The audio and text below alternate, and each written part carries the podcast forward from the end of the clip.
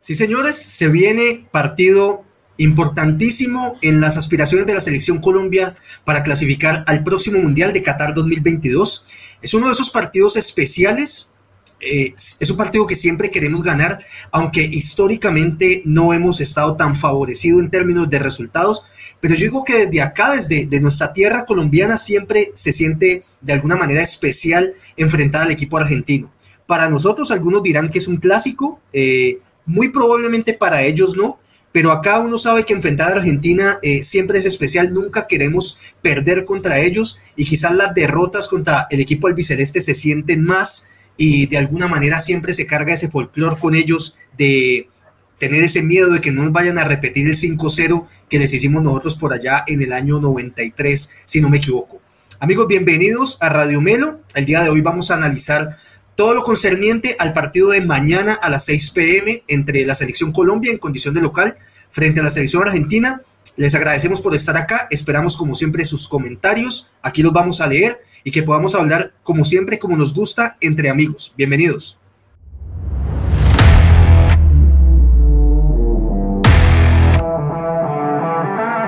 Si disfrutas hablando de todo lo acontecido en el mundo del fútbol, este es tu canal. Ni expertos ni periodistas, solo un grupo de aficionados que disfruta del fútbol igual que tú. Aquí comienza Radio Melo Fútbol entre amigos. Bienvenidos al show. Amigos, buenas noches, bienvenidos a una nueva emisión de Radio Melo Fútbol entre amigos. Estamos en época de eliminatoria rumbo al Mundial, como lo decía anteriormente, y también no, no podemos olvidarlo, estamos a pocos días de que dé inicio la Copa América, del año 2021 en territorio brasilero. Vamos a ver si al final del programa podemos hablar un poco de ello. El día de hoy, como les dije, vamos a concentrarnos principalmente en analizar los pormenores del enfrentamiento de mañana entre la selección Colombia y el equipo gaucho. Vamos a analizar cuál sería la posible formación del equipo colombiano. Me gustaría también, y en eso invito a los muchachos a que analicemos también el rival. Muchas veces nos concentramos únicamente aquí, aquí, aquí, qué tenemos y a veces se nos olvida que está al frente. Y hago un pequeño, un pequeño recordatorio. Si no me falla la memoria, mañana a las 6 de la tarde vamos a tener al frente a un tal Lionel Messi que dirán que en selección argentina quizás no muestra el rendimiento que tiene en Barcelona, pero no podemos olvidar que para muchos es, eh, incluyéndome, el mejor jugador de fútbol de la historia. Así que va a ser un partido bien especial y qué bueno tenerlos a todos ustedes aquí. Empiezo saludando a toda la banda de Radio Melo. Empiezo con Manuel Ortega. Manuel, mi pana, buenas noches. Bienvenido nuevamente a Radio Melo. Buenas noches, Camilo. Buenas noches, muchachos. Contento de estar aquí una vez más y para hablar de la selección y con nervios de, ver qué pasa con, con la Argentina mañana. Epa, Manuelito, bacano que lo decís porque, porque en serio de esos partidos, yo no sé si llamarlo nervios o ansiedad, pero no es lo mismo cuando te dicen mañana jugamos con todo el respeto para que ahora no me vayan a encender a, puteadas. Eh, no es lo mismo cuando decimos mañana jugamos con Perú, con Ecuador, con Bolivia, a cuando jugamos con Argentina. A mí, por ejemplo, hay un partido en particular que siempre me hace pasar mala noche. O sea, yo siempre sé cuando es Uruguay-Colombia, cuando es contra Uruguay en Montevideo, yo paso mala noche. Yo sé que eso va a ser una, yo sé que eso va a ser una tragedia y yo no sé por qué ese partido siempre me genera como malas, malas vibras. El de mañana me genera un poco más de ansiedad y emoción por querer ganarlo, por salir a, a comernos esa cancha. Así que gracias por estar, Manuelito, y doy el saludo a Oscar El Bati Muñoz, parcero, nuevamente en nuestro programa, bienvenido. Hola, yo Cami, hola a todos los, los melos allá en, en Cali. Este, bien, contento de regresar, contento de estar en medio de, una, de otra fecha eliminatoria, contento con la, la victoria del, del, equipo el jueves pasado, una victoria que necesitábamos. Y nada, yo, yo comparto con vos, yo los partidos contra Argentina y Brasil, tal vez porque no, no espero demasiado del equipo, tal vez no tengo una expectativa muy, muy alta, no los sufro tanto a priori como si sufro los partidos contra Uruguay, no importa si es en Montevideo o en Barranquilla, los de Uruguay siempre, siempre los sufro, son, especiales para mí también. Pero nada, haciéndole fuerza al equipo porque mañana va a ser una fecha importante, ya sacamos tres puntos importantes, sería genial si sacáramos otros seis, creo que nos acomodaríamos muy bien en la tabla después de esa jornada tan nefasta que tuvimos contra Uruguay en Barranquilla y contra, contra Ecuador en Quito. Entonces, a ver si el equipo puede recuperar todo ese, ese terreno perdido, ¿no? De acuerdo con vos, y, me voy a quedar con algo, y es el partido de mañana nos puede mostrar de una vez el camino o en qué lugar estamos. Eh, si es una victoria, obviamente, supremamente positivo porque nos acerca a los de arriba. viendo la tabla de posiciones, eh, tenemos en este momento 7 puntos, pero los dos que están adelante, Brasil está bastante lejos ya, creo que 13 de 15 puntos, y luego lo sigue precisamente Argentina con 11. Entonces, si ganamos, completaríamos 10 puntos y nos acercaríamos bastante para de pronto no alejarnos mucho de esa tercera posición que de pronto es la con la que nosotros nos sentimos históricamente de pronto como cómodos y que vamos viendo. Dale, Bati, querías agregar. Camilo, que no, no, es 13 de 15, 15 de 15 Brasil, ha ganado los 5 partidos que ha jugado. 15 de 15, perdón, imagínate, 15 de 15, una gran, gran eliminatoria para el equipo brasilero. Bueno, Nico, buenas noches, mi pana, buenas noches, ¿cómo te va? Hola muchachos, bien, bien, bien, contento. Este partido es el que más me motiva de toda la eliminatoria. Este es el partido que yo le digo a mi técnico, ganemos este. O sea, no, importa, no me saques campeón de la Copa América, no me saques campeón del mundo. Ganémosle a Argentina, papi. Este es lo que necesitamos ganar. Esto es. Este es el, hincha de boca que le dice ganémosle a River. Este es el que necesitamos ganar. Este es el mío. Entonces has sufrido mucho, flaco, porque nunca les ganamos, güey. Les ganamos. me, ha, tocado, en vida me ha tocado ver creo que todas las victorias de que le hemos ganado a, Argentina en la eliminatoria. hincha de Inter, ¿cómo no va a ser sufrido? No, ese, es, precisamente lo que dice Nicolás con lo que vamos a empezar el programa. Eh, Nico, bacano tenerte acá, parcero, con lo que vos poner vamos a iniciar el programa, pero saludo finalmente a Andrés Millán. Viejo Andy, buenas noches, ¿cómo estás, parcero? Bien, Cami, eh, muchachos, eh, y a todos los que nos están viendo y que nos van a ver, feliz de estar nuevamente acá y creo, creo que es importante empezar el programa con una reflexión, muchachos. Creo que siempre hemos sufrido demasiado, aún ganando. Y no lo digo solamente por el fútbol. Miren, ganó Egan y entonces que quién es mejor, Egan o Nairo. Entonces ya comienza esa discusión. Ganan Farah y Cabal y que entonces ganaron, pero es que es dobles, entonces no vale. Gana Nairo y entonces no, que porque no estaban los delineos. O sea, no, tenemos que cambiar la mentalidad. Acabamos de ganar la Perú y ya le estamos poniendo Gana el Cali y queda eliminado. Y ya. O el Deportivo Cali, ya hablaremos del Deportivo Cali. Gran entonces, yo quiero, yo quiero cerrar esta reflexión, muchachos, así rapidito, diciendo, que hay que ser más agradecidos con lo que estamos logrando. Y entre ese agradecimiento muy importante, que hacerle un agradecimiento grande, grande, grande al Deportivo Cali por hacernos reír todas las temporadas. el Deportivo Cali es una institución maravillosa, ¿me entendés? Gracias, Cali, por hacernos reír todas las temporadas. Gracias al Deportivo Cali de que no se haya dejado meter otros tres del Tolima, porque eso sí. Fue mejor, este, fue mejor esto. Fue mejor. No lo soportaría más. ya que Nicolás me está haciendo caritas por acá, agradecerle a todas las personas que están conectadas en este momento, muchachos. Aprovecho para saludar, perdón por aquí, un momentico, se me fue esto. A ver, teníamos por acá eh, Adolfo Esteves, don Adolfo, buenas noches, gracias por acompañarnos. Está Sergio Salazar, como siempre, acompañando, gracias Sergio. Cindy Espinal también acompañándonos. David, Ana, Andrés y Sacha Bonilla, familia, gracias por estar ahí. Oscar Iván Beltrán, parte del elenco de Radio Melo, gracias mi negro por acompañarnos. Yolanda Henao, buenas noches Yolanda. Federico Esteves, uno de las personas que siempre nos acompaña también. Luis Felipe Salazar, está también Diego Medina, parte del cast de Radio Melo Fútbol entre Amigos y que hace rato no está aquí en el programa, pero hace parte fundamental. Y le trajeron una Osvaldo, Osvaldo Villafuerte, que siempre nos acompaña. Osvaldo, parcero, gracias por estar ahí. Bueno, muchachos, como les decía, eh, Andrés, ¿y tu reflexión para no dejarla ahí en el aire? Pues sí, pana, bacano, bacano, y lo que vos decís, muchas veces nos complicamos en querer disfrutar de las victorias, pero también yo creo que el análisis hace parte de alejarse un poquito de la emoción y centrarse en los números. Le ganamos a Perú y Perú era el último, pana. O sea que la alegría en una justa medida. Y mañana jugamos con Argentina, que es Argentina, y va segundo. Y empiezo aquí con un dato, y antes ya te doy la palabra a vos también. Voy a empezar con el Pati. Muchachos, tengo aquí números de la selección Colombia versus Argentina. Los voy a leer rápidamente. Partidos por eliminatorias entre Colombia y Argentina, partidos oficiales. Por eliminatorias hemos jugado 16 partidos en la historia. La selección Colombia ha ganado 3, escúchame bien, únicamente 3 partidos de esos 16. Hemos empatado 3 partidos y hemos perdido 10 veces con Argentina. Entonces, repito, hemos jugado 16 veces, hemos ganado 3, hemos perdido 3 y hemos perdido 10. En Copa América hemos jugado 14 partidos contra los argentinos, hemos ganado también tres veces únicamente, hemos empatado cuatro y hemos perdido siete partidos. Entonces quiero empezar con esta pregunta después de analizar esos datos. Y te hago una pregunta. ¿Es obligación ganar mañana? ¿Es obligación para la selección ganar mañana?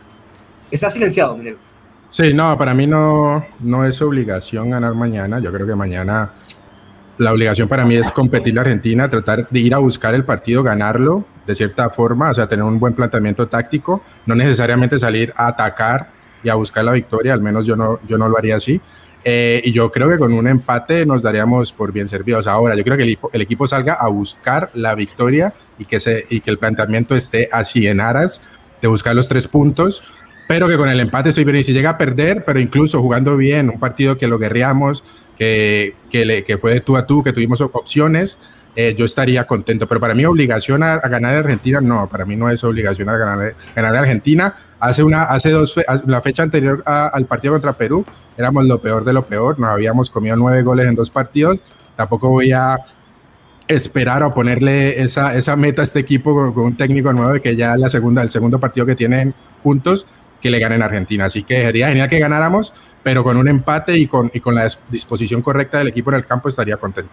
Perfecto, muy bien. Pero me voy para la otra acera, para una mirada quizás contraria. Nicolás, vuelvo a los números. 16 partidos, únicamente hemos ganado 3. Pero vos me decís que tenés plena confianza para mañana y que pensás que podemos ganar ese partido. Sí, o sea, así cuando uno es hincha, que uno espera que el equipo así tenga los peores jugadores, así esté jugando mal, así venga el, tres derrotas consecutivas, te enfrentas a tu rival, al que más quiere ganarle, tenés que ganarle. O sea, aquí no hay excusa que valga. Y yo, lo que ustedes decían ahora, por ejemplo, de que sí, que Colombia le ha ganado poco a Argentina comparado con lo que ellos nos han ganado a nosotros, pero yo les digo, eso de, los 90 para acá ha cambiado mucho, no solo con Colombia, sino con otras selecciones. Hemos visto un Venezuela haciéndole partido, creo que ganándole un partido a Argentina en la eliminatoria pasada. Vimos ya Perú también ganándoles. Eh, eso antes no se veía, porque antes los equipos, la Argentina y Brasil eran los únicos que tenían de toda Sudamérica jugadores en Europa. Ellos jugaban contra los mejores del mundo cada ocho días, mientras que nosotros lo máximo que logramos era jugar contra ellos en una eliminatoria. Entonces, ahí hay mucha diferencia. En este momento, Muriel juega contra los mismos que juega Messi. O sea, todos juegan entre todos allá en Europa, en la, en la Champions, todos se ven con todos, todos ya saben cuál es el nivel real. Y por eso todos se han emparejado. Por eso Argentina no volvió a ganar nada desde el 86. Desde el 86 Argentina no gana nada. No, pero, o sea, el, fútbol se ha, se ha, equiparado y se ha emparejado, eso, es claro. Pero ojo que el, mejor equipo que hemos tenido en los últimos años, el de Pickerman, nunca le pudo ganar a Argentina. Nunca sí, tuvo ese déficit. Argentina venía muerto en la eliminatoria y revivía con nosotros en Barranquilla, los peores argentinas de los últimos años. Nunca hemos. No, no, quiero decir con eso que no le podamos ganar, claro que le podemos ganar. Pero yo, las expectativas mías contra Argentina siempre han sido un poquito bajas porque el equipo, tenemos esos dos, esos dos, esos equipos que no les podemos ganar a Brasil, no le podemos ganar por eliminatorias Argentina y Uruguay que últimamente nos, nos ha pintado la cara y Uruguay ha perdido con Venezuela eh, Brasil empató recientemente con, con, Venezuela, creo que fue en esa, perdón, este, ah, creo que fue Argentina que empató con Venezuela, Chile perdió en Venezuela. Entonces, eh, la eliminatoria sudamericana es muy pareja y se pueden dar resultados medio locos, inesperados. Pero pensando en Colombia, esos tres equipos siempre se nos complican. Entonces, va por ahí. Osvaldo, que dice que el 93 ganó la Copa, no, Argentina no gana nada. Desde sí, la Copa América, la Copa América. ¿Del 93? Sí, sí. el último torneo que han ganado ellos mayores ha sido la Copa América 93. Messi dice que no ha ganado nada con ellos. Messi, no, pues no. Muy bien. Perfecto, muchachos. Pero bueno, Manuel, voy con vos. Nicolás plantea lo siguiente. El fútbol se ha emparejado bastante y de hecho, si nos ponemos a analizar nóminas, pues esta nómina que trae Argentina mañana, yo creo que si uno coge un papelito con la nómina que convocaron para mañana y te quizás te vas para la Argentina de Bielsa, eh, previa al Mundial de Japón-Corea 2002 y uno empieza a revisar nombre por nombre y yo te digo, pucha, ganamos porque ganamos. O sea, ya no hay un Solari, ya no hay un Zanetti, ya no hay un Verón, ya no hay un Burrito Ortega. Eh, ya, no hay, ya, no hay, un Batistuta, ya no hay un Piojo López, ya no hay un Hernán Crespo. Eh, bueno, eso, era, eso, era, una banda, Juan Pablo Sorín, eso era una banda tremenda. Pero sin embargo, lo que decía ahora el Bati, voy con vos, con Peckerman casualmente, que fue una de nuestras mejores épocas como selección Colombia, eran unos, hacíamos unos partidos terribles contra Argentina, jugábamos realmente mal. ¿Qué pensás vos para mañana, Manuel? ¿Cuáles son tus expectativas frente al partido? Eh, mi expectativa es que les vamos a hacer un, buen juego, vamos a, hacer un buen juego, vamos a controlar el balón, pero, pero no sé si el resultado se nos dé tan positivo. Yo creo que aún aún digamos, aunque la brecha se ha cortado, eso es indudable, el jugador argentino tiene una mentalidad ganadora que no tenemos nosotros. El jugador argentino juega casi que desde novena división y vienen compitiendo y compitiendo hasta que llegan a Europa y siguen compitiendo. Aquí en Colombia empezamos desde segunda división y luego primera y los que logran ir a Europa. Entonces aún, nos falta que, que, el jugador colombiano tenga más competencia de ese estilo que, que le dé esa mentalidad ganadora y que, a la hora de los partidos importantes no, no cometa errores que a veces hemos tenido errores defensivos. Por ejemplo, yo esta tarde estaba viendo un programa de ESPN de, de enfrentamientos de Colombia-Argentina y cada partido había una cagada defensiva, cada partido de una cagada defensiva. Me acuerdo, me acuerdo, me acuerdo un partido de Peckerman que creo que contra Argentina en Barranquilla metió a Livelton, el Livelton a, ¿Cómo era el que jugaba en el Cali? ¿te el Livelton Palacios. Palacios. Palacios de lateral y hizo unas, Dios mío, una llamada. Y cuando puso a Valanta de, de recuperador, ¿Dónde me deja venga, venga, muchachos. No, a, las personas que están conectadas en este momento, a, las personas que están conectadas en este momento a Radio Melo, familia, si ustedes quieren saber cómo va a quedar el partido mañana, presten atención a los próximos 30, 40 segundos. Andrés Millán, parcero, dígame una cosa, ¿cuáles son tus expectativas del partido? ¿Cómo lo ves para mañana? No, mira, yo soy un poco negativo con el partido. Listo, ganamos. Listo, ganamos. dale, dale, seguí. Creo que Argentina viene más rodado creo que Argentina, me gustó el último partido de Argentina, no lo ganó por un gran Claudio Bravo y porque Chile jugó realmente bien a la defensiva, cosa que veo que da en la selección. Pero indudablemente no creo que nos vayan a pasar por encima. O sea, tengo fe que podamos sacar un no, no esas cosas así. un poquito de fe, muchachos. Un poquito extremas y ya, uff. Tuvo fe Camilo con el Tolima. No vamos a tener fe nosotros. casi nos pegó en el palo al final una casa. No mentiras. Y miren, viendo el partido de, Argentina contra Chile, tiene una banda muy brava para atacar. Muy, muy brava. Ese Paredes está jugando mucho, está Messi, está Di María, pero hacia atrás se ve muy frágil. Entonces creo que ahí se puede equiparar un poquito sin decir que estamos volando. Creo que va a ser un partido parejo. Creo que puede ganar Argentina más, o sea, o sea veo más favorito a Argentina, pero tengo fe con que Colombia con buen partido. Creo que no jugamos mal con Perú y fue otra cara, otra cara, pero otro equipo. Recuperamos sensaciones, recuperamos sensaciones contra Perú. Muy bien, Y que, por ejemplo, con Venezuela ganamos jugando muy mal. Y después con Chile ahí empatamos también. Pero ahorita con Perú vimos otro juego, entonces yo tengo fe, tengo fe. Hay que tenerle fe, sobre todo a Rueda. Nicolás, pero empecemos a hablar de fútbol. Hablemos un poquito, antes de empezar con Colombia, hablemos de Argentina. Mañana no tienen a Armani, el arquero titular.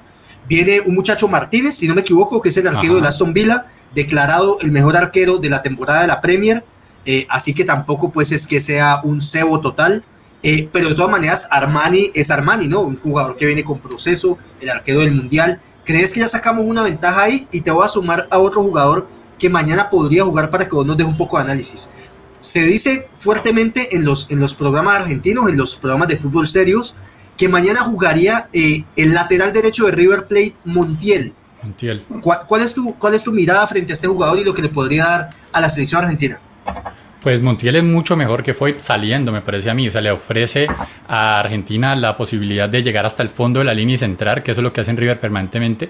Lo que pasa es que yo no veo que el mismo funcionamiento de la selección argentina, como ya está aceitado River Plate. O sea, River Plate le ofrece a él la posibilidad de subir y que alguien le cubra la espalda todo el tiempo, siempre, siempre está cubierto. Mientras que en la selección argentina, pues no teniendo esa posibilidad de no estar tan, tan engrasadito, me parece que va a tener igual que, que estar pendiente de su banda. Igual nosotros tenemos allá a Luis Díaz, que, que, sabemos que es una flecha y que por ahí se va a meter, y si no, y si, y si no es así, igual, eh, igual, ¿cómo se llama? El delantero nosotros, el, eh, el del Atalanta. Muriel. ¿Zapata? Muriel, Muriel. Que no que este es el fan y, y, Muriel. Y eso no, se le van a uno los nombres. Muriel, que Muriel también se tira mucho por la banda izquierda. Entonces ahí le hacen el 1-2. O sea, si Montiel se va a subir mucho, por ahí nosotros tenemos tácticamente. Rueda tiene que estar pensando en eso, en que en hacer un 1-2 ahí Muriel con Luis Díaz, hacer el 1-2 a Montiel. Y en la defensa, yo, yo les digo muchachos, fíjense en la selección argentina ahora, sobre todo el medio campo para atrás. Son jugadores que son normales, absolutamente normales. De Udinese, Fiorentina, son jugadores, Atalanta mismo. O sea, son jugadores que comparten los mismos canchas, los mismos equipos de media tabla, incluso equipos que están jugando bien, pero que son de media tabla normalmente en Europa. No estamos hablando de los top de antes. Entonces tenemos mucha posibilidad de medio campo para adelante. Argentina un año jugó con el Cata Díaz y nos ganaron con gol. Ah, ganaron con el Cata Díaz. No, se puede olvidar, prohibido olvidar, nos ganaron con el Cata Díaz. Bati, Bati, voy con vos y te pregunto algo. Casualmente, de la era Queiroz, de la infame era Queiroz, el mejor partido que tuvimos fue contra Argentina, que le ganamos 2-0. En ese partido fuimos supremamente físicos, nos llamo en físico, teníamos una selección con Dubán Zapata, estaba Lerma también en un buen momento, les metimos durísimo. Roger, Roger Martínez. Roger Martínez, que te encanta vos ese jugador. Pero yo te quiero preguntar, Bati, es, mañana eh, de pronto con, hay que tener en cuenta, somos locales, ¿vos pensás que el tema eh, del calor mañana, aunque se juega a las 6 de la tarde y la localidad de Colombia, nos va a jugar a favor o eso contra Argentina nunca nos ha funcionado? Mm, bueno, no sé, no sé si nunca nos haya funcionado. De pronto a las 3, 3 y media no hubiera funcionado cuando teníamos todo el equipo, la mayoría del equipo jugaba en Colombia. Ahora estas, estas épocas no sé si haya, haya tanta diferencia por ahí, se, se haga tanta diferencia. Ya lo vimos con Uruguay ahora que nos apalearon en Barranquilla a esas horas más o menos. Eh, sí, es, mira que fíjate que estaba pensando mucho en ese partido. ¿Y si, te acordás cuál fue una de las figuras de ese partido? ¿De, ¿De, cuál? ¿Del partido contra, contra Argentina? El 2-0 de Copa América con no, parece ese día jugaron bien casi todos. Pero hubo una, un jugador. Roger Martínez. Bueno, Roger Cuadrado. Martínez, no, Lerma, Lerma jugó Wilmar, no, Lerma entró el segundo tiempo. Wilmar, Barrios. Barrios. Barrios. Sí. Se comió la calle esa vez y, y, se, y estuvo encima de Messi todo el tiempo. Sí, sí, sí. Y yo quería hacer un apunte por ahí. En algún momento vamos a hablar de la, de la formación. Yo en verdad no espero que, que, haya, que haga cambios este, eh, Rueda pero si hace alguno, en términos de nombres, de nómina, yo creo que se, se iría por, por, poblar un poquito más el medio campo y yo creo que si hace, hace uno, se quita, se saca uno de los dos nueves y mete a alguien como Barrios y mantiene a Cuellar y a Uribe dándole más libertad para poblar ese medio campo y bloquear a Messi. Así ¿Pero que, de entrada, de entrada o, o segundo de tiempo? entrada. Yo digo que estoy hablando de la nómina, sí, empe cuando empezamos, si hace algún cambio de entrada, me parece que se iría por ahí para repoblar el medio campo. Aunque he visto mucha gente también diciendo que de pronto le haría un cambio así, pero metiendo a, a Edwin Cardona para darle más manejo. Pero ya verdad, Cardona no, no, no lo veo de titular. No. Y menos en Barranquilla. Eh, no, no, sí, no lo veo de titular. Pero si hace algún cambio, ojo con Wilmar Barrios, porque ese partido, el último partido bueno que le hemos hecho a Argentina fue ese y él fue figura y, y borró un poco a Messi. Vení, sí. ya, ya, que el Bati muy bien Bati con esa intervención, Andrés, voy con vos, te pregunto esto. He estado viendo, obviamente, después de que le ganamos a Perú, los programas deportivos, escuchando en radio también, y, y me llevó a esta pregunta, yo dije, pucha, ¿qué, ¿qué partido fue que vi yo? Yo no lo entendí muy bien, porque dan como una superfigura a Mateus Uribe. Uh -huh. Y yo reitero lo que dije en el, en el programa anterior, para mí el primer tiempo de Mateus Uribe fue muy flojo, sobre todo en marca. Y te pregunto a vos, ¿vos pensás que con un mediocampo con Messi, Paredes, probablemente Lo Celso, que creo que mañana va a ser titular. Eh, ¿Quién se me escapa por ahí? Eh, de, Di Paul, María, de, Paul, Paul, Di, Di María. María. A mí me gusta mucho Mateus Uribe, yo no lo desconozco, pero siento que él en marca no es tan fuerte. Uh -huh. ¿Vos te la jugarías, Andrés, con ese mediocampo igualito, Uribe, eh, Cuellar para enfrentar a Argentina mañana? No, de inicio. no, no. De inicio. Voy, voy de una con Barrios sacando justamente a Uribe, que a mi parecer solamente hizo el gol. O sea, muy rescatable, obviamente, y sumó y, y le dio pero, una tranquilidad al equipo, pero, no, pero a mí el partido Uribe no me gustó ni cinco. No, no, no, a mí no, no me gustó. Me gustó bueno. mucho más Cuellar y creo que Barrios podría darle más seguridad al medio campo. Ahora, hay que tener también en cuenta lo que juega el otro equipo. Cuando Messi bajó a jugar contra Chile y a comenzó a armar, se vio muy perdido. Cuando subió, y estuvo más cerca del área fue cuando estuvo más, más peligroso. Entonces, si la marca va a ser cercana desde la mitad de la cancha, si Messi va a bajar, tiene que haber alguien que, que muerda tipo Barrios, porque si no, no, no veo a Uribe haciendo esa función. Pero, creo que no decir algo? Sí, yo, yo, es que yo, si, si jugás con doble 5, si pones a Barrio y lo corres, uh -huh. le quitas. Me parece que el man ahí no, no juega igual cuando juega de 6, weón. O sea, cuando, sí. cuando vos corres a Wilman Barrios a la izquierda, estaría repartiendo en el medio campo. Él ya no sería libre como de correr hacia la derecha o hacia la izquierda a cubrir los espacios, sino que él tendría que quedarse como en su sector, apoyando más bien a Tecillo, en ese caso que vos estás diciendo. Uh -huh. Me parece yeah. que él ahí se pierde y tenemos un, tenemos un precedente de un partido que jugamos con Argentina, Wilman Barrios por izquierda, jugando así como vos decís que le metieron una paseada sí, a Wilman sí, Barrios sí. porque lo sacas de su posición natural. Entonces pues yo, ahí me parece que no deberíamos hacer. Yo digo que sería como un 4-1-4-1. Le pones ese uno en cabeza de área a Barrios uh -huh. por delante de la defensa uh -huh. y adelantito dejas a Cuellar y a Uribe, que son un poquito más mixtos y que también muerden, sobre todo más Cuellar, y mantener el resto del equipo. Yo me, yo me, saca, yo me zafaría un 9. Vos, vos verás si metes a sacar a Zapata o a Muriel, pero me quedaría con un 9, un referente. La, la última, hay que jugar también, vez que hicimos, dale, dale, dale, dale y hay que jugar también con la carta de Sebastián Pérez, que no creo que ese man lo haya traído, porque sí, y es un jugador muy de rueda, y de pronto que viene jugando en, Portugal, de pronto le habrá visto algo y de pronto podría... en vez de ese Sebastián Pérez que estás mencionando, ¿cuál podría ser una carta que mañana no me sorprendería? Lerma. Lerma, sí, Lerma, Lerma, Lerma, que no me sorprendería. Pero bueno, Manuel, voy con vos y te pregunto eso. Nuestros colegas de ESPN, no, lástima que no tenemos risas grabadas, pero hagan de cuenta que aquí entran risas. ¿Listo? Aquí entran risas. Eh, hoy estaban diciendo que una de las pruebas que estaba haciendo Reinaldo era sacar a Muriel y meter a Rafael Santos Borré. Yo me imagino, Manuel, y quiero ponerte eso a vos, sería para con Borré presionar muchísimo la salida de Argentina y no dejarlos que llegue tanto fútbol acá y, una, una propuesta bastante ofensiva. ¿Cómo ves vos esa posibilidad? Recordando que por acá queda suelto ese animal de Messi. Eh, me gusta, me gusta. Borré hace ese trabajo en Rier, entonces ya lo conoce, lo sabe hacer bien, eh, sabe jugar, nos, sabe jugar atrás del, del delantero, del 9, entonces esa posición es clave y si, si Borré logra ejecutar bien eso, si lo ponen, sería, sería de gran ayuda. Eh, hay, que, hay que mirar si, si juegan al fin los dos delanteros, porque si lo ponen a él solo en el frente de ataque a hacer ese trabajo de desgaste y correr, de pronto no le queden tantas opciones o, o de pronto le queda alguna y le pasa lo último que le pasa a Henry, que no ha estado tan fino en la definición. Manuel, yo creo que lo que vos estás diciendo es, eh, estoy a favor y yo creo que Reinaldo no tiene a Rafael Santos Borré como la carta del gol de la selección. No. Yo creo que él lo tiene para otro tipo de trabajo, para hacerle las diagonales, para presionar la salida del rival. Y me imaginaría, y con lo que escuché el día de hoy en el programa, es que es Borré acompañado de Zapata. El que saldría sería Muriel, porque Muriel no se caracteriza mucho por ese tema de, apoyar las labores defensivas. y que no hizo un buen partido, ¿no? Que no hizo un gran partido contra Perú, ¿no? Pero, Yo, yo, quiero ahí, yo creo que para esa función eh, la, ideal sería con Muriel y Zapata, que se conocen perfectamente. Yo no sé por qué, no sé, no lo han dicho en ninguna, yo no lo he escuchado por lo menos hasta ahora, pero sí siento que Cuadrado al retroceso va a ser la línea de tres que ustedes están pidiendo ahí en el medio campo. Entonces él se va a cerrar allí, eh, vamos a, formar la figurita ahí el 4-4 y vamos a dejar esos dos arriba. ¿Por qué? Porque Zapata se tira a la derecha a digamos, a abrir el campo como lo hacen en el Atalanta perfectamente y como lo vimos al final del partido contra Perú y Muriel queda de 9-9. Eso puede ser un momento de transición del partido, pero en el momento de que Colombia tenga la pelota, que Colombia salga de atrás con Ospina, pues vamos a estar con el esquema común y corriente con, Cuadrado por derecha como extremo y, y, Dubán Zapata arriba y media punta a Muriel. Pero siento yo que eso es lo que va a pasar más que meter a un Borré que no se conoce con, con Zapata, o sea, por lo menos no han jugado juntos tanto tiempo.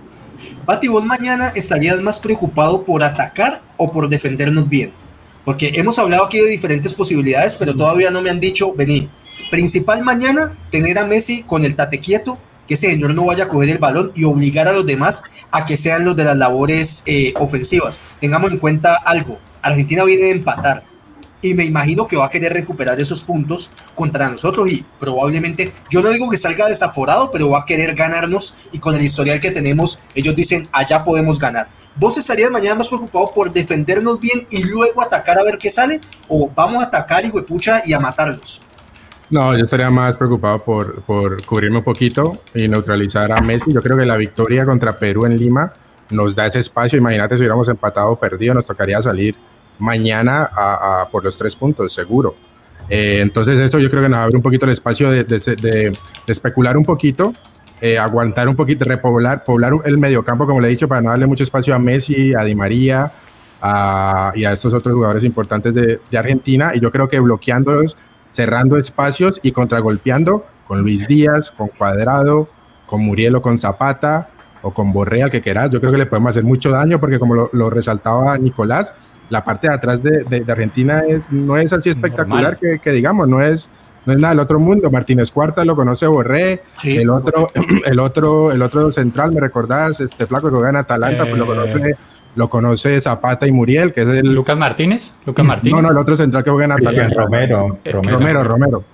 Romero lo conoce, si juega Montiel lo conoce Borré. Es una, es una defensa este nivel humano, ¿no? Que ya más cuando se haga la parte más al frente de Argentina ofensiva ya es otro tipo de jugadores. Yo creo que si los neutralizamos del medio hacia arriba le podemos hacer daño del medio hacia atrás. Entonces yo me preocuparía por, por pararnos bien y por contragolpear hacer el daño de esa forma. Y tener el balón, tener el balón también. Que tener el balón. Y yo creo que Rueda, Rueda está apostando a eso, que tengamos el balón, como lo decía Nicolás en el programa pasado. No vamos a salir con esos ataques directos por las bandas todo el partido, sino venga, toquemos el balón, hagámoslo salir, recuperemos, tiremos un baloncito de pronto largo para ver quién nos corre de las flechas que tenemos por los lados. Aprovecho por acá para saludar a la gente que nos sigue en Facebook en este momento. Eh, por ahí están las personas conectadas, bacano, estamos también dando la transmisión por ahí para que nos sigan acompañando. Voy a leer por acá un par de comentarios que tenemos. Por acá decía Camilo Tavares, eh, ojo, no es conformarse, pero Rueda creo que va a buscar darle confianza a la defensa de Colombia contra Argentina y metérsela toda a Ecuador. Este es un comentario interesante. Y hey, ¿qué nos toca después de este partido con Argentina en eliminatorias? Brasil. No, yo creo que él se refiere, él se refiere contra Ecuador por el, por el, domingo, ¿no? El partido de la Copa América, que es el primero. Sí, de... Mm. Ah, pero después en eliminatoria, ¿qué nos toca? Eliminatorias. ¿Qué nos tocaría después en eliminatoria? Septiembre, la fecha de septiembre, no sé. buena pregunta. Sí, me falta mucho para eso, ¿no? Porque es eliminatoria. Bien, bueno, perfecto. De todas maneras, por acá pero mientras vamos buscando, yo quiero. Ah, bueno, no, seguí con los comentarios, ya te digo. algo. Sí. Por acá dice Diego Medina: dice, nadie discute que son equipos parejos, pero a las selecciones Colombia les cuesta con las selecciones grandes, llámese Argentina, Brasil o Uruguay. Bueno, yo creo que Uruguay hace rato no nos ganaba acá, me parece, de locales, no nos ganaba, pero ellos allá siempre nos cascan.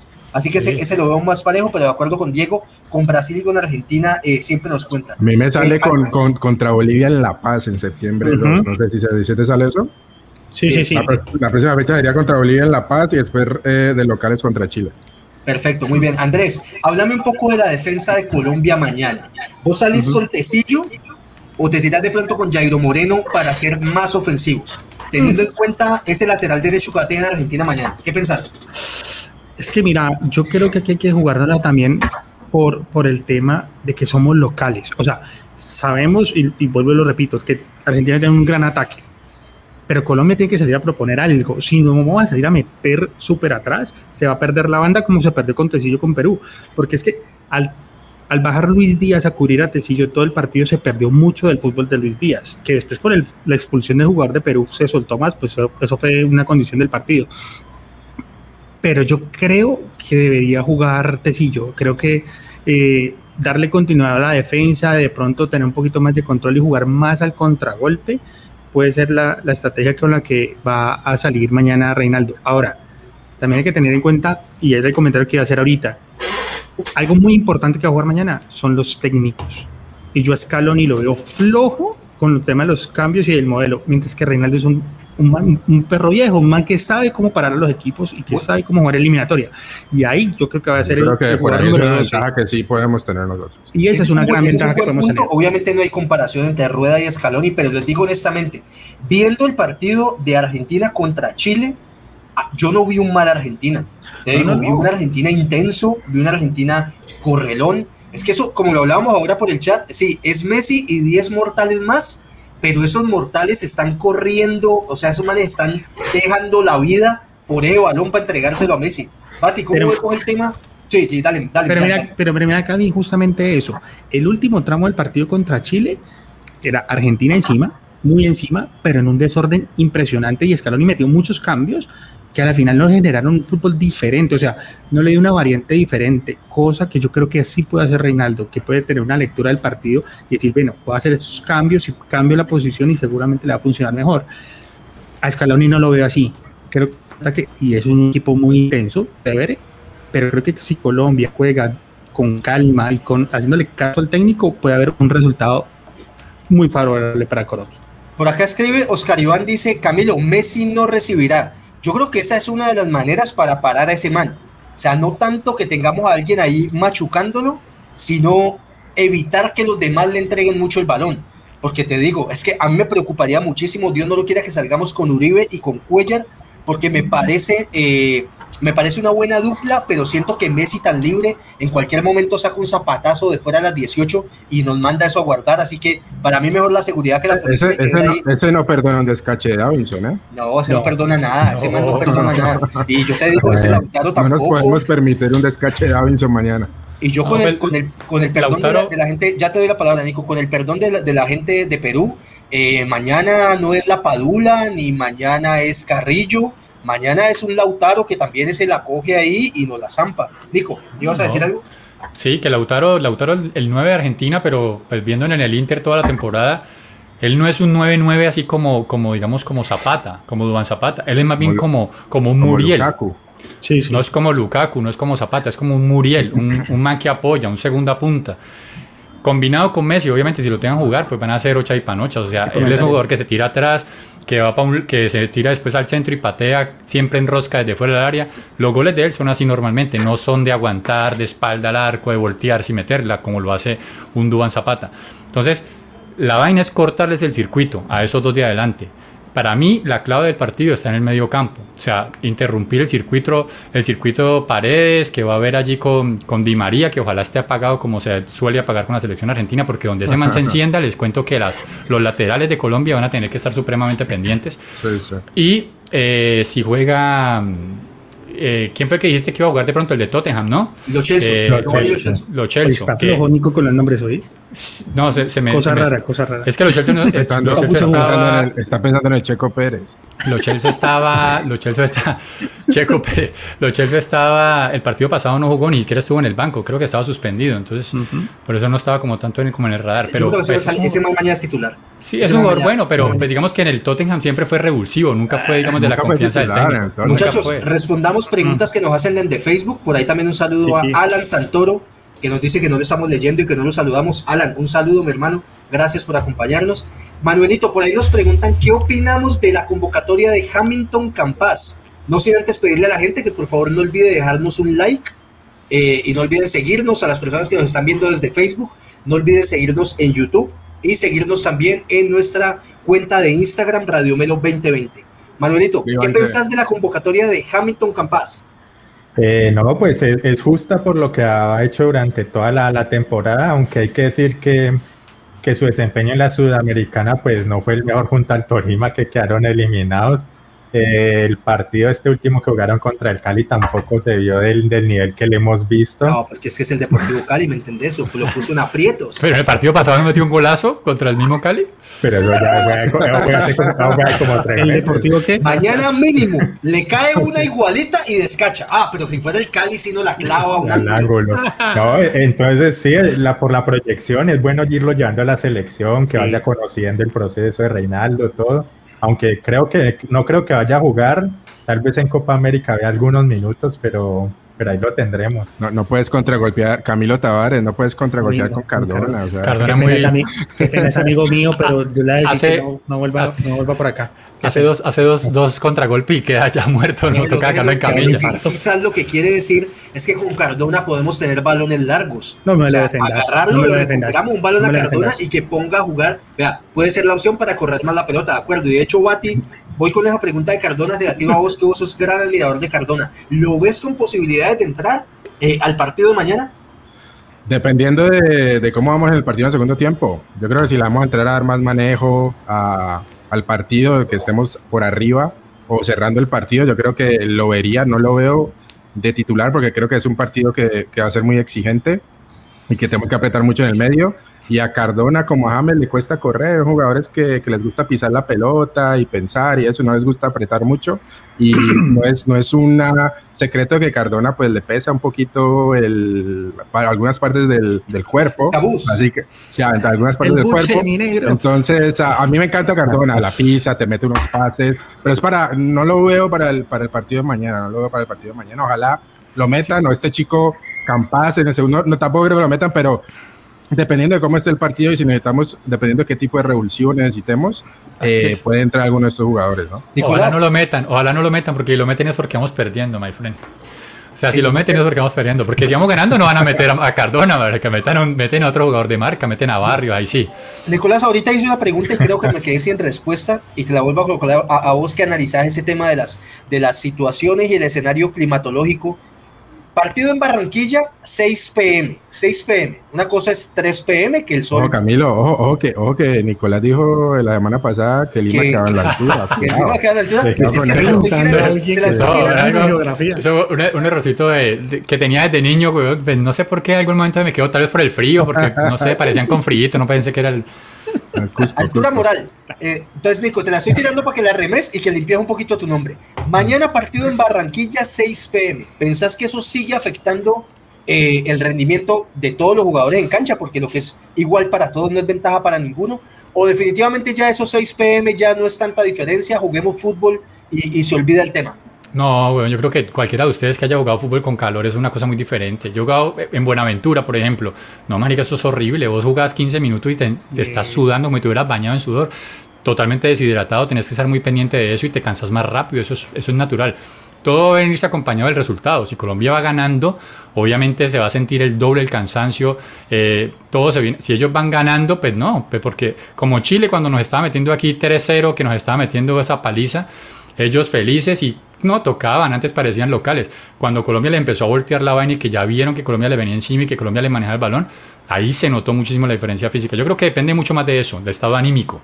Bien, ¿por qué, ¿por qué hago la pregunta? No es una pregunta suelta, porque me reitero en el tema de lo último que he visto de Argentina, y ahorita que Andrés mencionaba el tema de Scaloni, es una selección argentina de mucha intensidad, de mucha dinámica, de mucho ritmo físico. Es un equipo que desde el primer minuto busca, busca, esos pelados son correlones, van, vienen, van, vienen. Ellos en el último partido contra Chile utilizaron un 4-3-3 eh, de pronto mañana nos hagan alguna variación y nos hacen un 4-4-2, pero esos tres del medio es un sube y baja. Ellos va, atacan, vuelven, atacan, vuelven. Así que aguantar ese partido eh, eh, mañana creería que los 90 minutos para ellos no sería, no sería tan fácil. Pero bien, muchachos, vamos cerrando un poquito el tema de selección Colombia. Andrés, de una vez te la tiro a vos. ¿Cuál es tu resultado para mañana y cómo nos va en el partido contra los argentinos? Vamos a empatar, vamos a empatar uno uno. Epa, pero ahí están diciendo que yo he jugado borracho, no he jugado borracho, he jugado prendido. pero, pero borracho no, dale, Andesito. 1-1, yo creo que eh, va a ser parejo.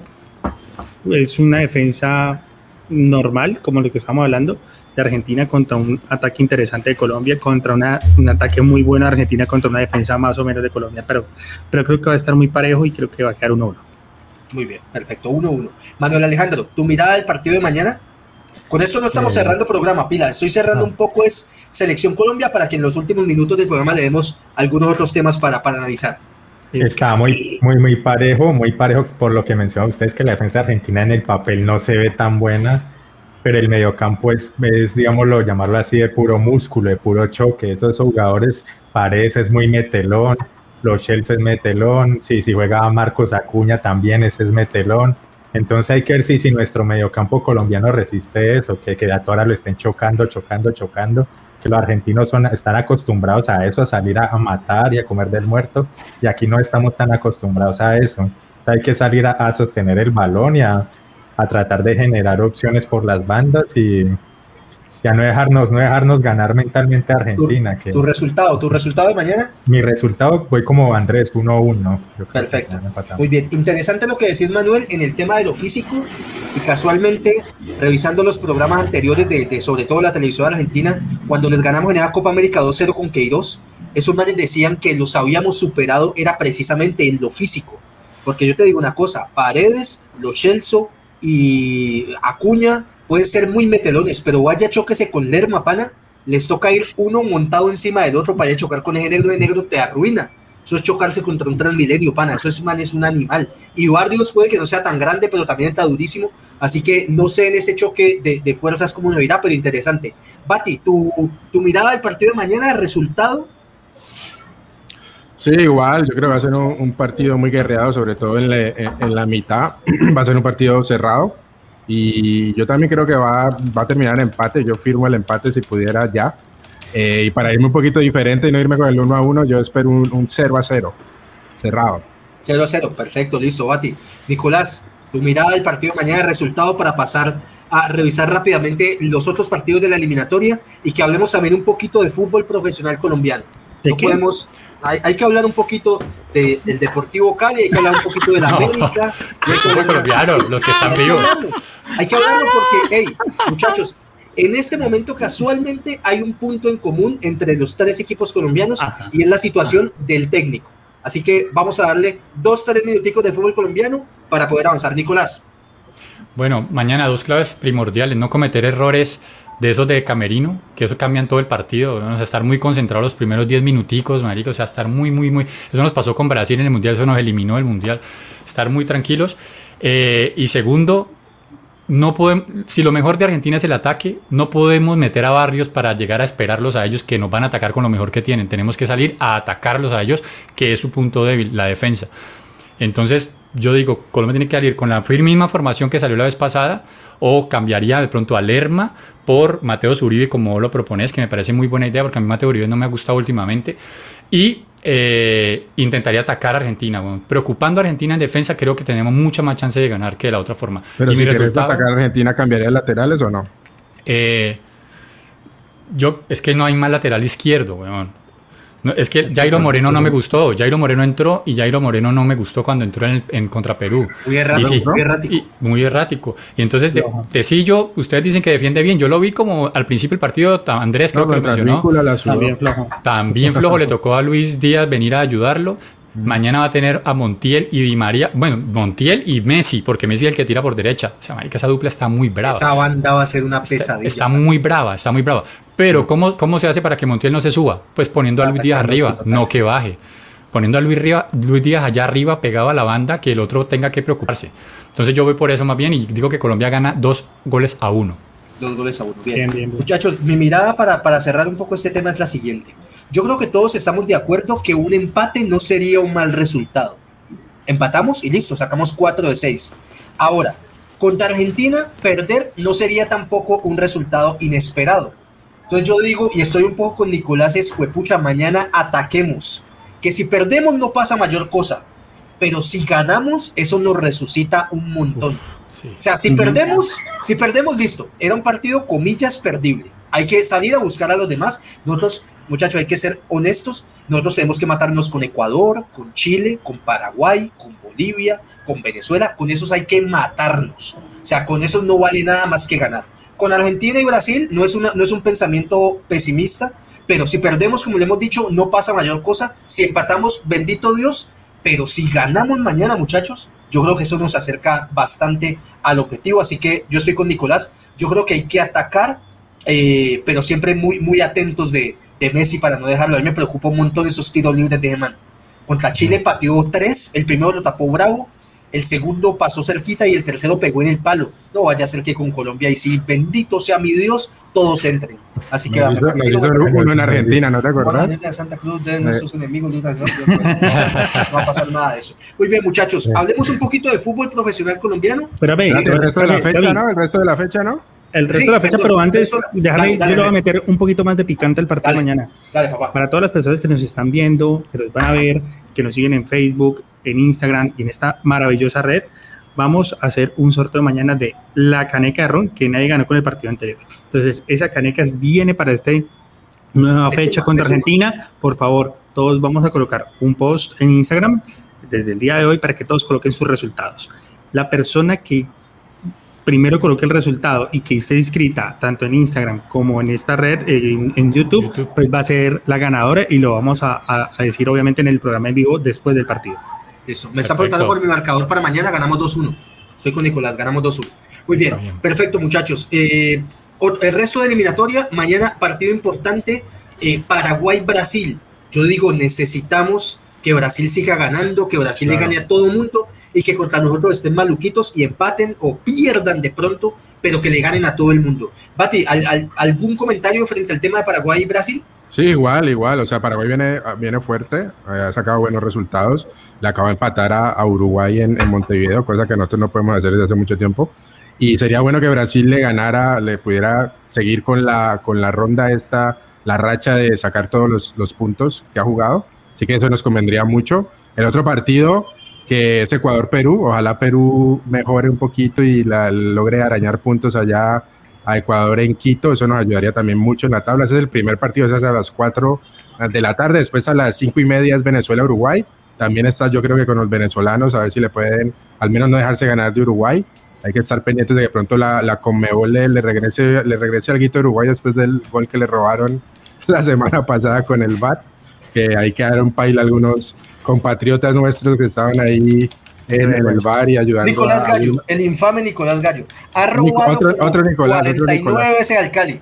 Otro, otro, es eso, es eso. Otro Nicolás que es medio senil y o sea, estaba viendo y como no, de que eso no es fuera de lugar, o sea, pero bueno. Y para cerrar, el Chile-Bolivia, en, en, Santiago, así que se va a estar, ojalá los bolivianos también le puedan quitar puntos a los chilenos, pero eso lo veo un poquito más difícil, ¿no? Yo creo, Bati, y voy aquí con Manuel. Manuel, yo creo que mañana nosotros tenemos como la mirada en dos partidos.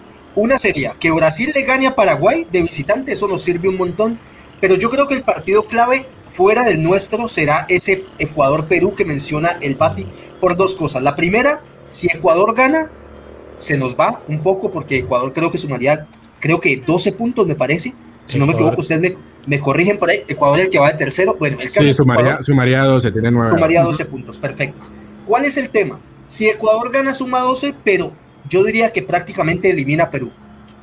Yo creo que uh -huh. Perú ya, si mañana pierde levantarse de eso, va a ser muy difícil. Entonces, en teoría, nos estaría quitando un rival. Entonces, Manuel, no sé. Pero Cami, yo creería. Nos... Que, dale, que no, no, porque las fechas finales son con Perú. Yo me, yo me, acuerdo por el calendario, nosotros necesitamos un Perú vivo que le quite puntos a todo el mundo, porque no empieza a perder de aquí en adelante y nosotros necesitamos que esté vivo mucho tiempo, que ya al final, en la última fecha, pues de pronto llegue muerto, nosotros ya más fácil para sí, ganar. Por eso, por eso nos conviene mañana que, que, que gane, gane, Perú. Que, que empaten mínimo. Sí, que gane, mm. que gane Perú, ojalá. Difícil resultado, ojalá. Sí, te estaba preguntando tu mirada, ¿pensás que es mejor que gane Perú o de una vez un muerto menos, eh, que se vayan quedando Perú, Bolivia y Venezuela y matarnos con Chile, Paraguay y ¿qué te gusta? Ecuador por ese cuarto o quinto puesto. No, para, para mí que gane Perú, que Perú le arañe puntos a, a sí. varios rivales, que empiece a arañar. Para mí Perú no, no va a clasificar este mundial, no lo veo, no lo veo tan firme, entonces yo sí espero que, que le arañe puntos a los, a los otros rivales de, de Colombia directo. ¿Se, ¿Se, acuerdan cuando nosotros empezamos con un punto en cuatro, de 12, que fue con que Maturana? Ahorita Perú ah, tiene bien. un punto de 15. De 15. Muy difícil. Sí, muy difícil. No, muy difícil. Eh. Pero no, yo les digo una cosa, muchachos. No sé si vieron eh, Brasil-Ecuador. Eh, Ecuador, Ecuador está juega muy bien. Parado, Ecuador está, está jugando bien. Ecuador está muy bien. Está bravo. No, que atacar, Gaby, pero... Gabigol se comió más goles que Ángelo y Marco Pérez juntos. Pero, pero Ecuador, Ecuador ah. es un equipo bien parado. Y vos sí, se pones sí, a revisar sí. esa nómina de Ecuador no tienen ningún nombre así rutilante. Pero varios juegan bastante. en México, primo, varios juegan en México. Varios juegan en tu, en tu, liga mexicana, donde quedó. Ves, a veces ahorita que decís eso, dame el nombre del técnico de Cruz Azul. Eh, Reynoso, Reynoso, peruano. Reynoso. Yo creo que en el Deportivo Cali, amigo Marco Caicedo, presidente del Deportivo Cali, ¿por qué no hacemos la manera de traer a ese señor? Porque ese señor como que hace milagros. Claro. Sacó campeón un equipo en Perú eh, que no llevaba como 20 años sin quedar campeón. Coronel eh, Bolognesi. Algo así. El, Sacó sí, campeón a Cruz Azul también de un montón de años. Ese es el que necesitamos para que saque Es el que estás diciendo que si se sacan a Gareca, que yo pues yo no lo sacaría todavía, que quieren traer a, a Juan Reynoso, sí. Mira eso, mira ese. ¿Cómo le pegó Neymar a ese penal? Vení, vení, hablemos, ese Kiko, tema está bueno. Como ese, Kiko. Ese tema de Neymar. ¿Viste Kiko? Claro. En algún momento, Andrés, vení, te la pongo a vos. Neymar debió haber tirado fuera el segundo penalti. Por, vergüenza. vergüenza. Sí. Por vergüenza. Porque yo te digo, ya después de haber hecho esa barbaridad y pateando tan mal y que me lo repitan, uno debería decir, bueno, vamos ganando, minuto 95, no creo que nos empaten, voy a quedar como un príncipe y voy a votar eso después de la payasada que hice. ¿Cómo lo? No, no, no, eso, pues, es que ese siempre le pegó así, que le pegó muy, muy, muy mal. Y, y, y, que no mira que el, el, arquero ecuatoriano es muy bueno. Obviamente si se comienza de Richarlison horrible sí. ese fue sí, un, una cagada del arquero. eso fue como todo pero pero pero el man tapó. Claro los brasileños comieron de todo pero ese man tapa muy bien. No sé veo veo complicado que Perú le, le araña algo a Ecuador. Sí, sí, no, y, muchachos, y, y, tenemos que tener de verdad fe y confianza en, en nuestro equipo y en Reinaldo. De verdad, a mí no toda la fuerza, no, toda la fuerza del mundo. Mañana no, todo. Tenemos fe, le tenemos fe. Toda la fuerza claro, mundo, pero tenemos hemos fe. querido hacer como el análisis de, no, no, de, de también escenarios reales. O sea, tampoco claro, claro. que sí vamos a ganar 4-0. Ahora, pum, ganamos 4-0, bendito No, Dios. pero yo digo que Ecuador, este Ecuador, Ecuador es el equipo que toca tener cuidado. ¿no? Sí, el equipo está jugando bien. Pero, pero hay que tener en cuenta también algo, muchachos. Y es que recuerden, las últimas eliminatorias, o al menos las que yo me acuerdo, Ecuador arranca como volador 15, 15. sin palo y Ecuador después 15, 15. Bueno, pues ya le pasó la vez pasada, pero la, la pasada que, que, desde mañana hacia ese puente de, de Ecuador. Pero no creo, no creo, no creo. Te digo que veo Ecuador con pinta de, de mundialista. Bueno, que clasifiquen, que clasifiquen. A mí me gusta que Ecuador clasifique, pero pues, o sea, sí necesitamos nosotros clasificar también. O sea, que si es ellos o nosotros, pues nosotros, obvio, pero que clasifiquen también, me cae bien Ecuador. Que salga, Chile. Por ahí, Alan, Alan, que está diciendo que vamos a perder mañana, tirate pues el marcador, Alan, para ver cuánto quedamos. ¿Y de dónde sos? ¿Y de dónde sos, Alan? A ver si nos acordamos de, mañana. Bueno, muchachos, muy bien. Unos últimos minuticos de fútbol profesional colombiano para los americanos, que tengo tres aquí.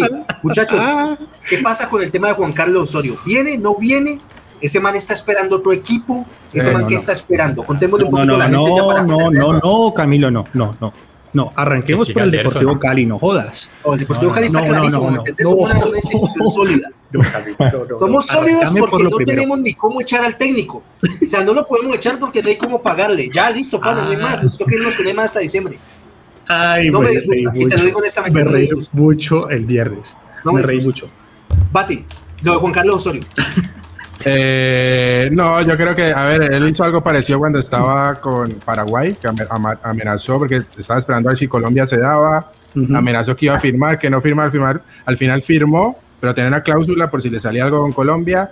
Si él fuera un equipo que en verdad estuviera seguro que quiere, ese es el equipo que quiere que ya hubiera firmado. Yo creo que él está esperando o algo mejor o que Tulio en verdad le cumpla y trayéndole una supernómina que yo no veo cómo lo va a traer. Pero es que eh, entonces está mamando gallo. O sea, yo para mí él parece, yo, ustedes están allá y escucharán más los, eh, las noticias sobre, sobre los rumores de lo que van a hacer, pero yo, yo a Tulio no veo cómo le puede atraer jugadores y yo creo que está ellos gastando tiempo a ver que les, si les sale algo mejor. Yo les digo, yo les digo lo siguiente, esa, esa vaina fue Tulio Gómez, que es puro bombo, simplemente salió a decir que lo iba a traer, y el otro man le dijo, pues lo votó al aire porque ese ni siquiera fue que haya hablado con él antes de ahora, lo votó en un programa de fútbol diciendo que lo iba a traer, que ya que el lunes llegaba. Y yo me imagino que están peleando por plata. Dicen que le hizo la última oferta y que Juan Carlos Osorio dijo que él de ahí no se iba a bajar más. O sea, que él ya se bajó lo que más podía y que de ahí ya no iba a negociar más. Que si le pagan lo que él dijo, que le paguen. Y si no, pues suerte.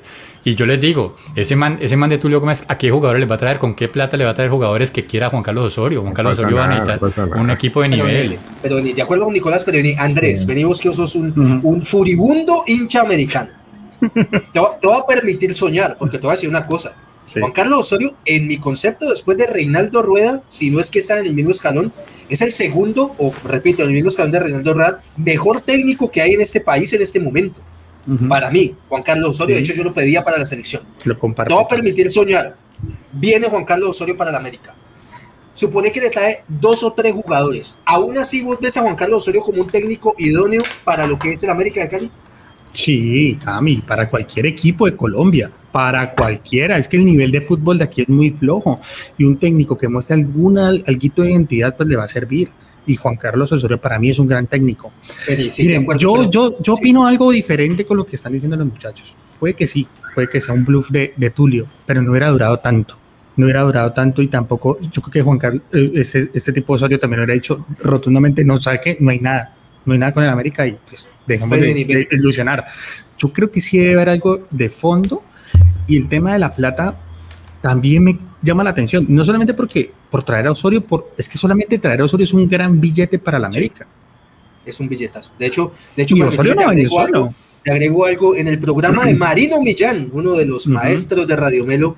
Marino Millán decía que él tuvo acceso a uno de los contratos, como el contrato base que Juan Carlos, el representante de Juan Carlos Osorio, entrega cuando a él lo llaman como del equipo X. Juan Carlos, queremos contar con vos, ¿cuáles son tus pretensiones? Y ese man decía que eso es un contrato prácticamente de una federación de un país. O sea, eso no es de un club, sino de un tema, o sea, ultra top, eh, pagarle a ese man. Pero, oye, Manuel, yo, yo estoy en desacuerdo un poquito con Andrés cuando él me dice que Juan Carlos serviría para cualquier equipo del país. Yo, por ejemplo, yo creo que Juan Carlos Osorio teniendo a Kevin Velasco del Deportivo Cali y viendo a la banca y a quien tengo, Andrés Arroyo, yo creo que ese señor se infarta o, se pone a llorar eh, en el medio de la cancha. O sea, no creo que sea un técnico para cualquier equipo del fútbol colombiano. Ahora, lo que pasa es que ustedes, como ustedes se creen en el Barcelona, a mí definitivamente la nómina del América para el torneo colombiano no me parece mala como para que Juan Carlos Osorio venga y diga, yo no me puedo ganar esta recocha.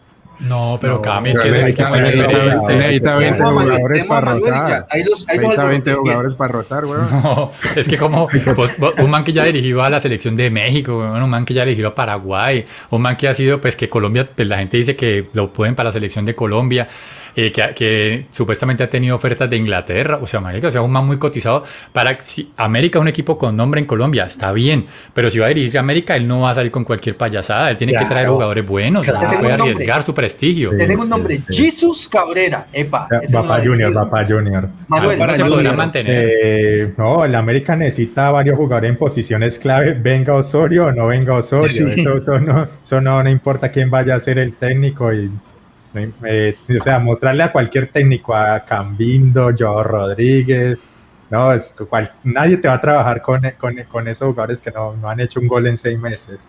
Ahora, Con el peruano. mi- de con Aldair, imagínate. O sea, ahora, para cerrar el tema Osorio, yo hasta no ver que el árbitro pite el primer partido, hagan una toma Osorio sentado en ese banco, no va a creer nada. Ese, Sí, ese man cada semana le sale un equipo. Hace, hace, hace ocho días era un equipo de Arabia Saudita y al final que no, que ya tienen técnico. Ahora esta semana es un equipo de Inglaterra, el Crystal Palace, que como él tiene licencia UEFA, entonces que sirve para allá y tal. Entonces, yo el tema Osorio a mí, la verdad, no me importa dinero, no, hasta que no lo vea ahí, ya no voy a A mí me nada. encantaría ver a ese man en un equipo como Crystal Palace, weón. Yo me imagino un proyecto de ese man así, algo paralelo, guardando proporciones a lo de Bielsa, o sea, con su propio método, aparte viendo a ver cómo funciona, que le- con su tiempo, dándole uno, dos o tres a años. rotar el Crystal Palace en la, en la Premier, weón. ¿Y qué pasa? ¿Y cómo no va a poder rotar?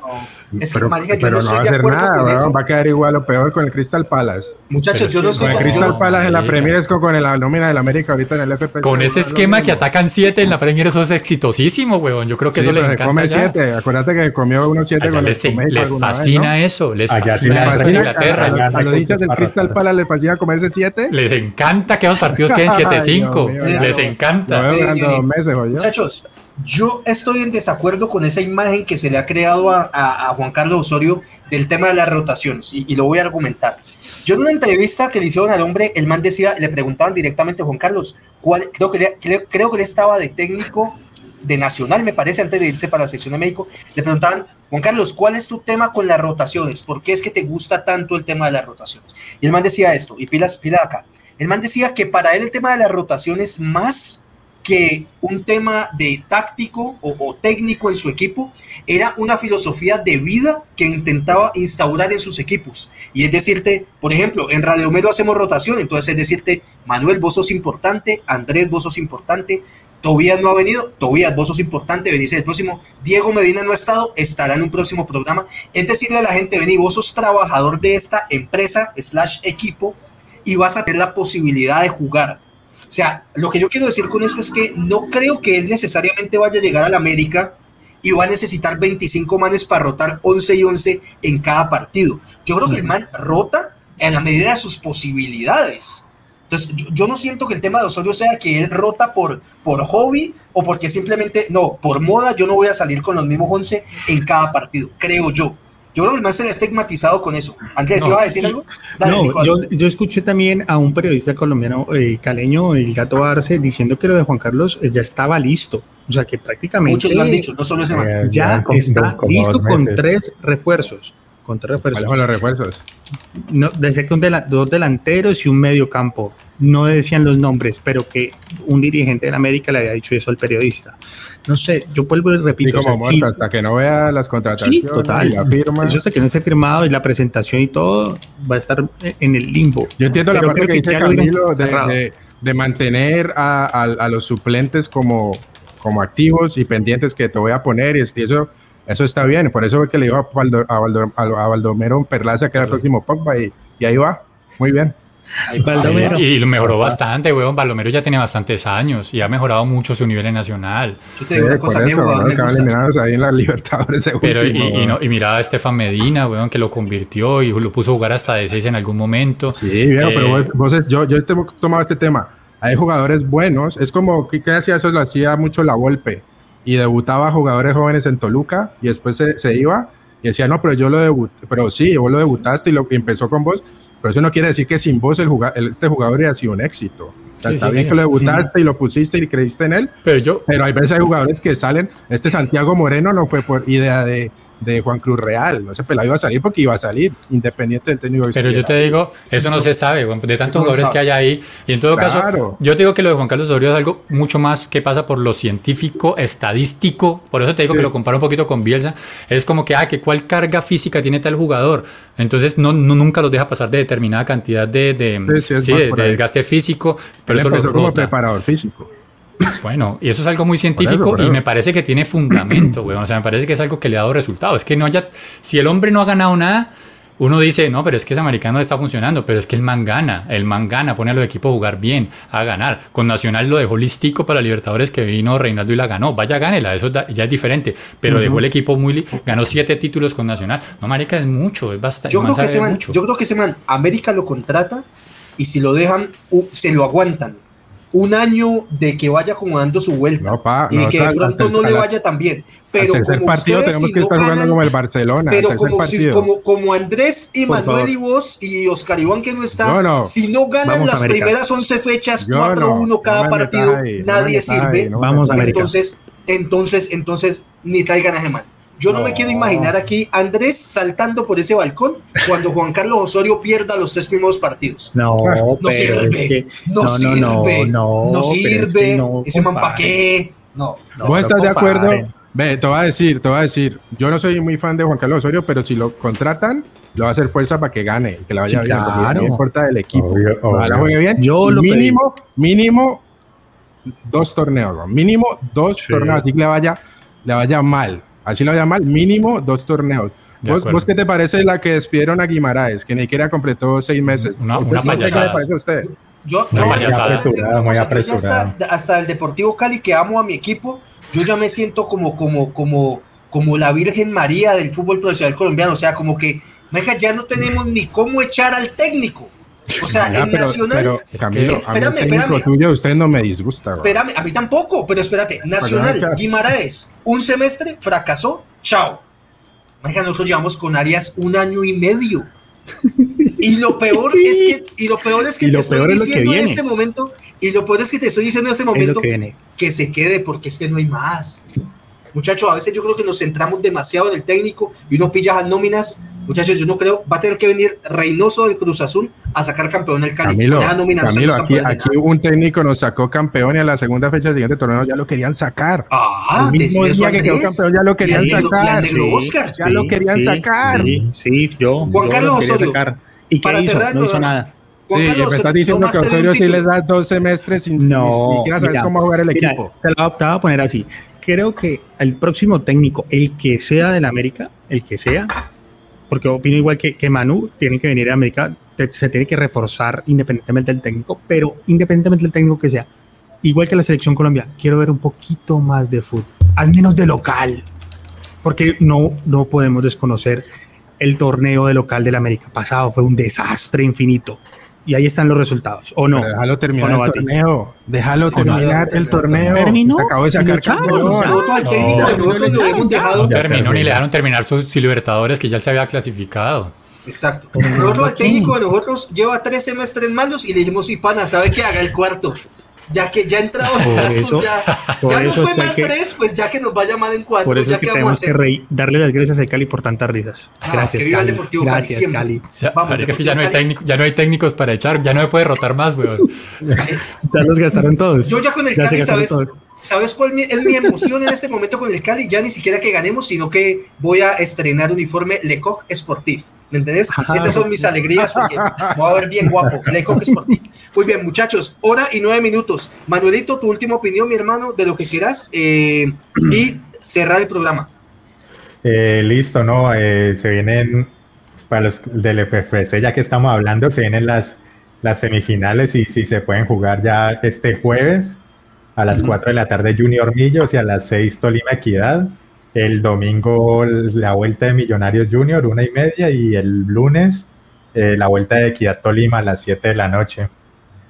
Ojalá, ojalá, ese torneo hay que acabarlo como sea, porque yo no me imagino que el torneo lo declaren desierto y ustedes sean tan caraduras de decir que siguen siendo campeones. del fútbol profesional. Todavía lo somos, son, datos, son, bien caraduras. Perfecto. Manuelito, Epa, nos vemos Bicampe mañana. Bicampeón, un poquito más largo, pero hay que decirlo. Mañana, después del partido Colombia-Argentina, Radio Melo en vivo para analizar pase lo que pase en el programa. Firme, Manuelito, gracias. firme, pase lo que pase. Andrés Millán, parcero, tu última opinión, eh, pidiéndole disculpas a Juan Cruz Real y tu cierre. No, jamás. No, no mentiras, muchachos. Eh, para los amantes del ciclismo, comenzó el Tour de Suiza, es la segunda etapa. Esta semana vamos a poder también ver buen ciclismo previo al Tour de France, que va a estar buenísimo. Entonces les recomiendo mucho eso. Y pues nada, muchachos, nuevamente, fe en el equipo, fe en rueda. Vamos a hacer un buen partido mañana y recuerden colocar los resultados en el post que vamos a colocar, porque así se pueden ganar una canequita de ron, puro Colombia, puro sabor. Puro Colombia, puro sabor. Gracias, Andresito, papá. Nos vemos mañana después del partido. Claro que sí. El Bati, mi hermano, eh, tu última opinión y tu despedida, por favor. Sí, también igual. Este, le tengo fe a este equipo. Yo creo que mañana eh, podemos sacar un resultado positivo. En verdad le, le- le creo mucho a Reinaldo Rueda y creo que nos lo demostró el jueves pasado y yo creo que va a plantear, eh, va a plantear bien el partido. Yo creo que los, los muchachos van a estar listos al menos para ser competitivos y, y pelear por los tres puntos y, y no sé, le tengo fe, le tengo fe al equipo mañana. Aparte de eso, eh, también quería recordar, este fin de semana empiezan dos grandes torneos, eh, la Copa América y la Eurocopa. La Eurocopa empieza, de hecho, el viernes con un partido entre Italia y Turquía.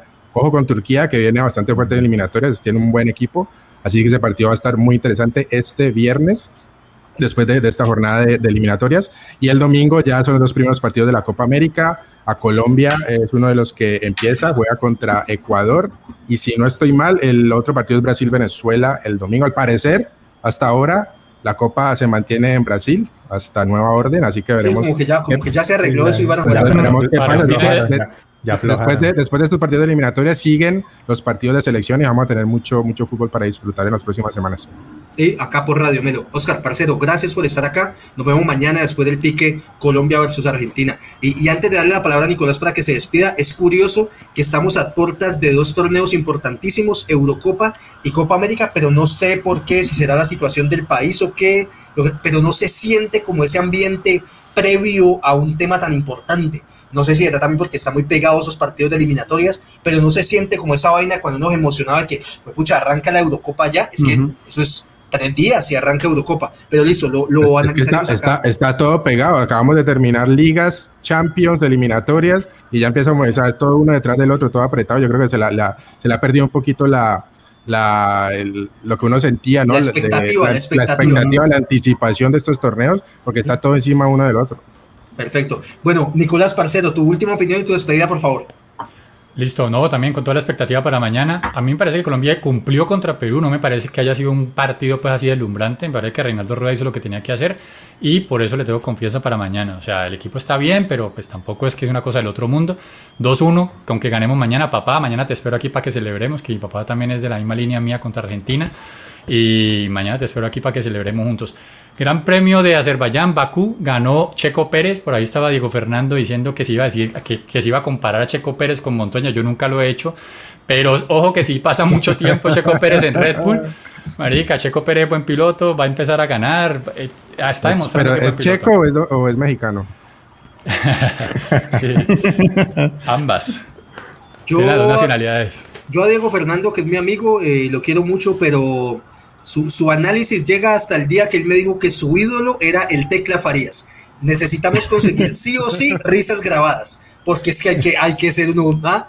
El ídolo del Tecla Farías le metió un gol a la 14 de Calima y otro gol contra la Quaker. Cuando jugaban el torneo de la B, hizo dos goles y es que el ídolo. Nah, Bueno, Diego Fernando. Bueno, y recordarles que le den like al video, ya sea que lo estén viendo en Facebook o en YouTube, y se suscriban al canal si todavía no están suscritos. Darle Sí, like, no, aunque ustedes no lo crean, ayuda muchísimo. Cuando ustedes dan like, el video YouTube se lo muestra a muchas más personas. Entonces, colabórenos con eso si les gusta lo que nosotros hacemos y están Y aquí. también, flaco, para agregar, compartan eh, los links de los videos cuando ya los subamos con amigos, gente que, que ustedes sepan que les gusta el fútbol, les gustan estos temas y que no nos siguen actualmente. Si pueden hacernos el favor y nos, nos, nos comparten nuestros temas, nuestros links, enlaces, para así generar un poquito más de expectativa y que más gente se, se una a, esta, a este grupo de, de Radio Melo.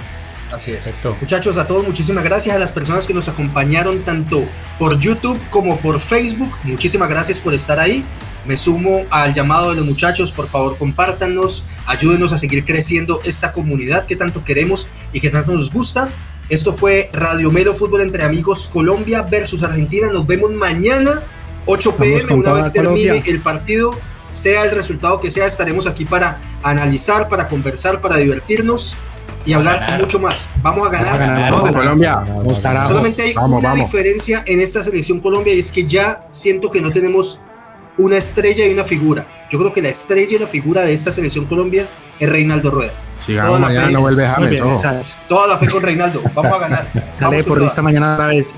Gracias a todos. Vamos, Colombia. Mañana, Chao. Chao. Síganos.